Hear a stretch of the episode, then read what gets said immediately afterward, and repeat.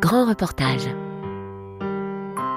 Il a été euh, assassiné au, euh, au pied de mon immeuble. J'ai vu la voiture, je dis non, ça se peut pas. Et là, j'ai compris que c'était lui. Et malheureusement, personne ne vient nous rencontrer, nous voir. N'existe pas en fait. L'entourage n'existe pas. Pourtant, l'entourage souffre. L'année dernière, 35 personnes ont perdu la vie dans des homicides à Marseille. Cette année, elles sont déjà 23. Les événements sont toujours aussi violents, si ce n'est plus, et se déroulent désormais même en pleine journée. Les armes sont lourdes et les victimes de plus en plus jeunes. Après ces meurtres, que deviennent les familles? À ce jour, quelques dispositifs psychologiques existent, mais restent plutôt méconnus. Alors que les proches reçoivent parfois des menaces, les familles expriment leur besoin de déménager, mais restent souvent vivre sur les lieux du drame. À Marseille, mon enfant tué, ma famille abandonnée, c'est un grand reportage de Justine Rodier. Une minute de silence en hommage aux victimes des homicides à Marseille.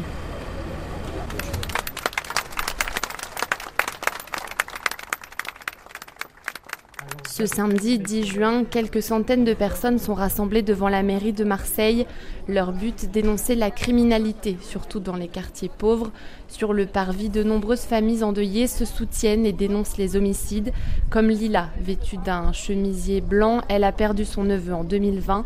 Il avait 20 ans. Il a été euh, assassiné au, euh, au pied de mon immeuble. Malheureusement, c'était au moment où j'arrivais. Et euh, ça a été un choc pour moi. Je, venais de, chez sa maman. Quand je suis arrivé, ben, il y avait un barrage, on ne nous a pas laissé passer. J'ai vu la voiture, je dis non, ça se peut pas. Et là, j'ai compris que c'était lui. Il fallait que j'avertisse la maman, c'était impossible. C'était irréel. On sombre dans, dans un trou noir, c'est, c'est horrible. Et malheureusement, personne ne vient nous rencontrer, nous voir, si ce n'est les voisins, les voisins qui ont été adorables pour nous proposer de l'aide pour le repas euh, du défunt. Euh, mais sinon, au niveau de l'administratif, de l'État, il n'y a personne qui nous a proposé euh, une aide, en sachant que quand euh, on subit un choc pareil, on- n'a pas la tête à se dire tiens, je vais à la telle adresse, je vais chercher sur Google où est-ce que je peux trouver une morgue, quelqu'un pour enterrer mon fils ou mon neveu. Ou... Non, on, on perd pied et on ne sait pas à qui s'adresser. On n'existe pas en fait. hein. L'entourage n'existe pas. Pourtant, l'entourage souffre. Le seul contact euh, qu'on a eu, c'est la police euh, qui, qui nous convoque pour nous reposer sans arrêt les mêmes questions. Pourquoi Qui Comment Euh, Bon, ben, nous, déjà, moi, je n'en sais rien. C'est vraiment pas le moment, quoi. Le menton haut et le visage fermé pour ne pas trop laisser l'émotion paraître. Nadia est aussi une maman endeuillée depuis 3 ans. Son fils avait 20 ans. Euh, il a été assassiné dans sa voiture. Il était 20h20 à peu près. C'était euh, une mort acharnée en fait, hein, c'était à. Il a été abattu par ses connaissances hein, en plus. On avait la tête sous l'eau, on s'en sortait pas psychologiquement, euh, on n'a eu aucune aide. Nous, on ne savait pas à qui s'adresser aussi. hein. J'avais peur pour mes enfants parce que je ne trouvais pas les mots. Quand j'allais voir les assistantes sociales, on me disait qu'il y avait trop de dossiers, euh, qu'il fallait que je passe par le conseil général euh, pour qu'on m'attribue une assistante sociale. Alors j'ai fait les démarches, j'ai été frappée à, à toutes les portes sans réponse. Et je vous dis que dans un état de, comme je l'étais moi, un état psychologique que, que j'avais moi, on n'a pas envie de faire tout ça. On a plutôt envie que l'aide vienne à nous. À Marseille, il existe bien l'AVAD, l'association d'aide aux victimes d'actes délinquants, qui dispose d'un service d'aide aux victimes en urgence. L'association est financée par des fonds publics et fonctionne sur saisine du parquet et est donc directement liée à la procédure judiciaire. Marie Guillaume, directrice de l'AVAD. On va être saisi par le parquet ou par les services de police pour intervenir auprès euh, donc des familles et sur une aide euh, qui, qui peut être assez variée et adaptée à leurs besoins. Donc c'est à la fois expliquer la procédure, expliquer l'enquête qui se met en place, la temporalité, l'envoi du corps dans le pays d'origine, etc. Et puis apporter un soutien psychologique. Et on peut les accompagner sur une certaine durée si elles le souhaitent. Si les services de police le jugent utile, l'AVAD est saisie immédiatement après un homicide et se déplace alors sur les lieux, affirme Marie Guillaume. Sinon, dans les jours qui suivent, lorsque la police auditionne la famille, l'aide de l'AVAD peut être proposée, mais ça ne fait pas partie de la procédure. Rien d'automatique donc. Dans les personnes rencontrées, presque personne n'a entendu parler de la VAD, comme Nadia, qui l'a découvert récemment via un journaliste, ou un frère de victime qui a essayé de les contacter mais affirme que la VAD n'a rien fait. Marie-Guillaume s'explique. Quand on est saisi, nous on se met à disposition, on contacte les familles et elles peuvent être plus ou moins réceptives à la proposition d'aide qu'on leur fait. Et donc il arrive assez souvent que des familles enfin, nous disent on nous, nous a pas aidés. En fait, quand on regarde, il y a eu des tentatives de contact et sur le moment, les familles n'étaient pas forcément intéressées. Mais souvent, juste après les faits, il y a quand même une forte mobilisation de leur entourage. Ça peut leur sembler redondant euh, de nous faire intervenir parce qu'il y a aussi une certaine méfiance, une inquiétude qui fait que parfois, euh, voilà, faire confiance à des étrangers alors qu'on vient de subir quelque chose comme ça, ça peut inquiéter. Donc c'est vrai que par exemple, il arrive que des familles commencent par dire non et euh, finalement quelques semaines après refassent appel à nous quoi voilà. Différents sons de cloche donc. Nous avons essayé de contacter la mairie de Marseille pour savoir si un dispositif psychologique pourrait être mis à disposition par la ville, comme cela a été fait récemment et en seulement quelques heures après les effondrements de la rue de Tivoli. Aucune réponse malgré les nombreuses sollicitations. Aujourd'hui, on est, euh, on est encore une fois rassemblés euh, pour, de, pour de tristes choses. On est encore une fois rassemblés pour notre ville. Alors, les familles de victimes s'organisent et ont créé deux structures principales, le collectif des familles de victimes Aléane et l'association Conscience. Du haut de ses 19 ans, Amine Kessassi est le président de l'association Conscience qu'il a créée après le meurtre de son frère avec d'autres proches de victimes, il essaie d'assister les nouvelles familles endeuillées. les premiers jours où on essaie de se relayer, où il y a tout le temps quelqu'un qui va leur rendre visite, généralement les familles proposent euh, de recevoir du monde, donc on leur propose aussi euh, de l'aide à la préparation du café, du repas, on leur met à disposition euh, des cafetières, des casseroles, enfin tout et, n'importe quoi. Et ensuite il y a tout un accompagnement post-deuil qui se fait, où là on les reçoit une fois par mois, on prend le temps de discuter, d'échanger. Et cette aide se traduit différemment en fonction des situations. Une maman que, que nous on a accompagné dans l'assaut. Euh, la veille de l'enterrement de son fils, elle n'avait pas un titre de séjour qui lui permettait euh, d'aller euh, enterrer son fils. On a interpellé la préfecture et je suis ravi de me dire que cette maman, a assisté à l'enterrement de son fils. Ce sont surtout des mamans qui sollicitent les associations et qui ensuite souvent les intègrent pour épauler les prochaines. Les pères, souvent moins visibles, ne sont pas moins affectés et les frères et sœurs souffrent parfois de conséquences directes. Ileina est un petit bout de femme de 19 ans, elle a de grands yeux marrons et de très longs cils. Elle porte un t-shirt sur lequel il est écrit Pichou, le surnom de son grand frère Liam, tué il y a moins d'un an. La mort de mon frère m'a beaucoup impactée. C'était euh, mon meilleur ami dans ma fratrie, on va dire. Euh, j'ai commencé une année de BTS, mais ma mère elle est rentrée en hôpital psychiatrique parce qu'elle n'arrivait pas à vivre euh, sans son fils. J'ai dû arrêter mes études pour m'occuper de mes sœurs. Je, voilà, je faisais le rôle de ma maman, j'essayais de remplacer au mieux ma maman. Et euh, voilà, du coup, ça a impacté mes études. J'ai du mal à aller travailler, me lever tous les jours. Euh, c'est encore dur pour moi. Un, petit effort, ça me demande beaucoup. Voilà, je mets plus de temps, je vois moins l'avenir. J'arrive pas à me visualiser en train de me marier, euh, avoir des enfants. Et voilà, je passe mes samedis au cimetière. Certains frères et sœurs reçoivent aussi des menaces directes. Cette autre maman, qui préfère rester anonyme, a perdu un fils et confie que depuis, son autre fils reçoit parfois des menaces par texto dans lesquelles on lui demande de rendre l'argent. Elle lève les yeux et interroge Mais quel argent? Face à ça, une seule solution déménager. Nadia. Il fallait bien qu'on parte de ce quartier euh, où mon fils était décédé. Déjà de un, on avait eu des menaces de mort. Et en plus, euh, tous les jours, quand on se levait, euh, on, les, on les croisait devant nous, quoi. Impuissantes et. Euh, Parce que vous savez qui c'est Oui, on savait qui c'était. Ça, parle vite hein, dans les quartiers. on sait aussitôt qui c'est. Hein. J'avais peur pour mes enfants, donc il a fallu qu'on parte. Et mon fils, le grand, nous a trouvé un petit logement, mais vraiment tout petit. Alors ça a été pire. On, se bousculait les uns les autres dans dans ce petit logement. Toujours pas de soutien psychologique, toujours pas d'assistante sociale, toujours personne quoi. Moi je suis partie en dépression. Mes enfants, euh, psychologiquement, ils n'étaient pas bien. Ils ne voulaient plus aller à l'école. quoi. À l'époque, deux de ses enfants, à peine 10 ans, développent une maladie inflammatoire de la peau, le psoriasis, et des problèmes digestifs.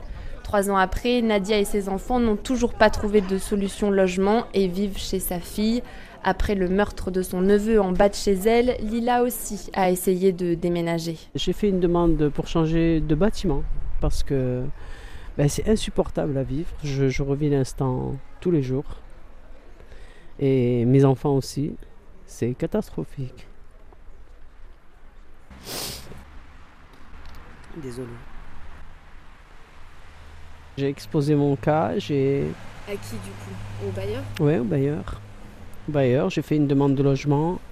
Il m'a fait une proposition dans un quartier, euh, ils m'ont fait une proposition au Laurier. C'est pas possible, mon, neveu il habitait au Laurier avant. Et je ne sais pas qui a tué mon neveu et pourquoi. Je ne sais pas qui sont les prochains, je ne sais pas si on est visé ou pas. Alors moi j'ai j'ai appelé en disant euh, donnez-leur une arme et dites-leur de venir nous tuer, c'est mieux.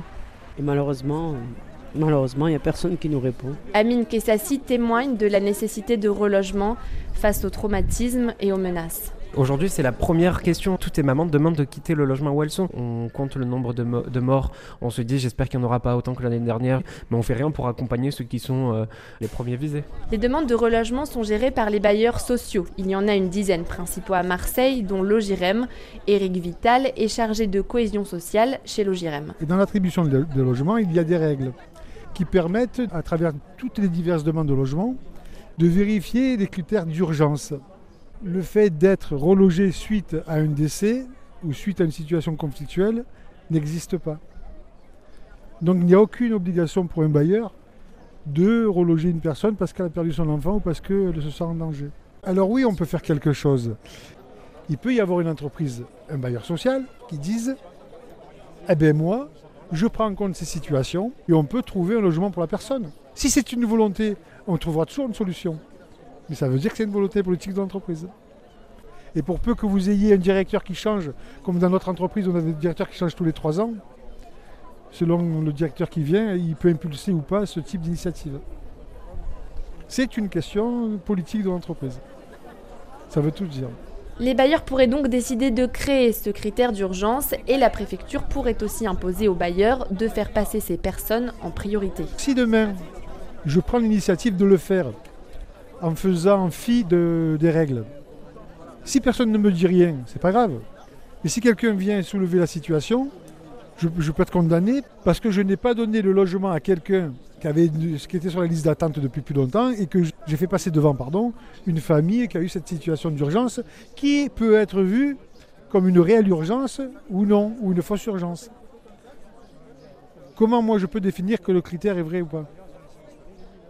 Quand vous avez une famille qui est victime d'une agression ou qui a perdu un enfant, il serait bien que le procureur ou quelqu'un qui suit le dossier au niveau de la justice nous dise euh, il serait souhaitable que vous puissiez protéger cette famille euh, en lui donnant un logement ailleurs, en priorité. Dans un immeuble HLM, habitation à loyer modéré, certains appartements appartiennent aux bailleurs, mais d'autres à la préfecture et à la mairie. Ces dernières pourraient donc aussi décider de prioriser certaines demandes. L'association Conscience porte d'ailleurs une charte du relogement. Amine Kessassi. À un moment, moi j'en ai marre de cette hypocrisie. Arrêtez de toute la journée venir nous voir. euh, Ah, mais c'est tragique ce qui se passe à Marseille. Moi, en tant que politique de la ville, je vais faire ci, je vais faire ça. Non, purée, maintenant vous avez l'occasion concrète. Il y a des présidentes et présidents de bailleurs sociaux. Allez, venez signer cette, charte du logement. Et je lance encore une fois un appel à Frédéric Amieri, la préfète de police. Il faut qu'elle signe cette charte du logement. Et dès qu'il y a un homicide, la préfecture de police, elle peut saisir les bailleurs sociaux en disant Bon, ben voilà, nous on a cette maman, il faut qu'elle soit relogée, tout simplement. Sollicité plusieurs fois, la préfecture de Marseille n'a pas souhaité s'exprimer sur la question.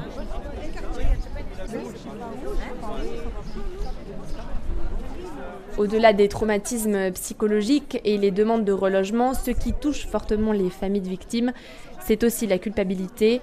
Amine Kessassi. On a l'impression que c'est des familles de narcotrafiquants, que ces jeunes qui sont morts, c'est des grands bandits, que c'est des criminels, alors qu'on sait très bien que les jeunes qui décèdent dans ces réseaux, c'est euh, les petites mains. Et surtout que euh, il n'est absolument pas de la responsabilité des parents ce qui s'est passé. On a plus de 300 familles qui sont endeuillées depuis 2009, ce qui est énorme. Et ce qu'on constate nous aujourd'hui, c'est que ces parents, ils, ils ont souvent un sentiment de culpabilité qui s'explique de par le regard de la société. Des petites mains qui tombent et des petites mains de plus en plus jeunes. Depuis 2023, en France, plus de 60% des personnes blessées ou tuées lors d'attaques liées au trafic de stupéfiants ont moins de 25 ans, indique le journal Le Monde. Mélissa est travailleuse sociale et voit évoluer depuis plusieurs années l'embrigadement des plus jeunes. Début mai, elle était présente à la Marche Blanche en l'honneur de Caïs, tué à 16 ans. Il n'y a plus d'âge. Maintenant, c'est carrément Dès 14 ans, il y en a qui commencent à travailler. Donc quand ils rentrent, on leur propose un salaire de 100 euros par jour. C'est énorme pour des petits de 14 ans. Une fois rentrés dedans, ils vont travailler trois jours et peut-être qu'on va leur inventer une dette au niveau de, des comptes. C'est un nouveau fléau qui existe dans les quartiers. Alors on donne une sacoche à un jeune avec euh, de la drogue et de l'argent dedans. À la fin de la journée, on lui dit qu'il a fait un trou de 400 euros ou voire plus. Et après, on va leur réclamer de l'argent ou du travail gratuit en contrepartie de cette dette.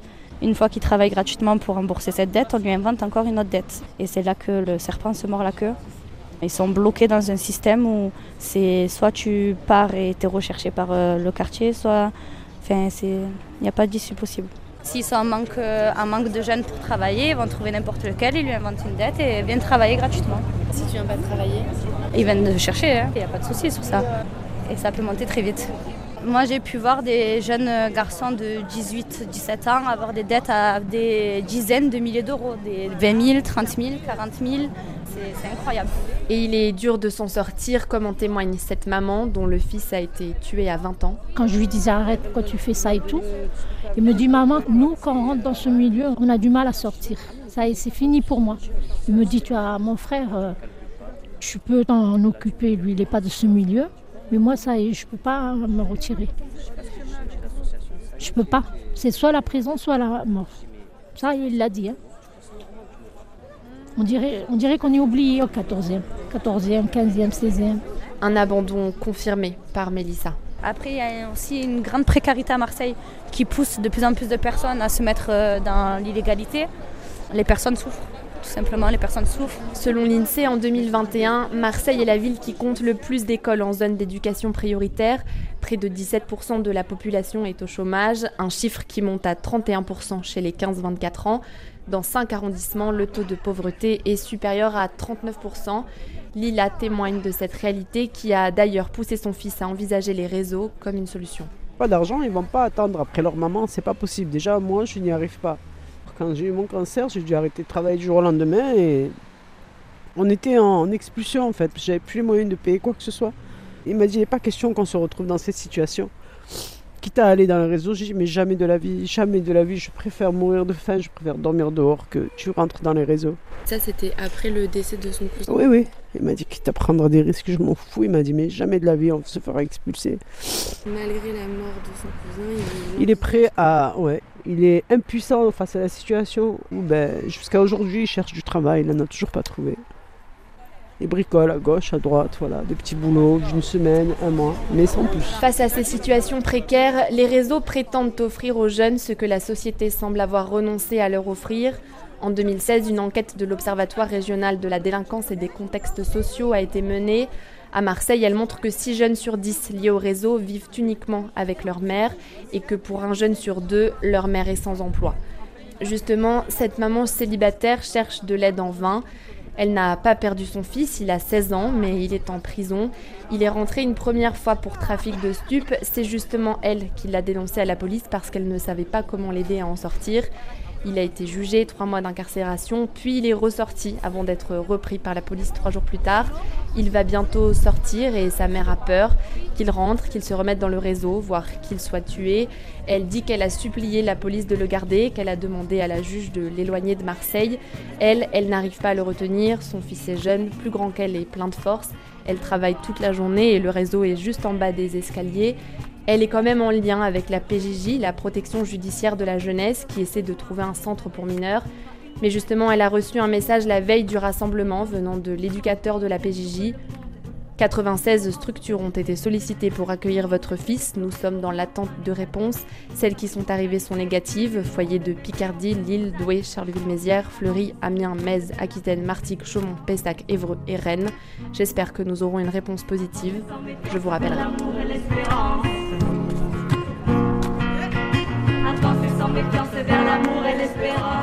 À Marseille, mon enfant tué, ma famille abandonnée.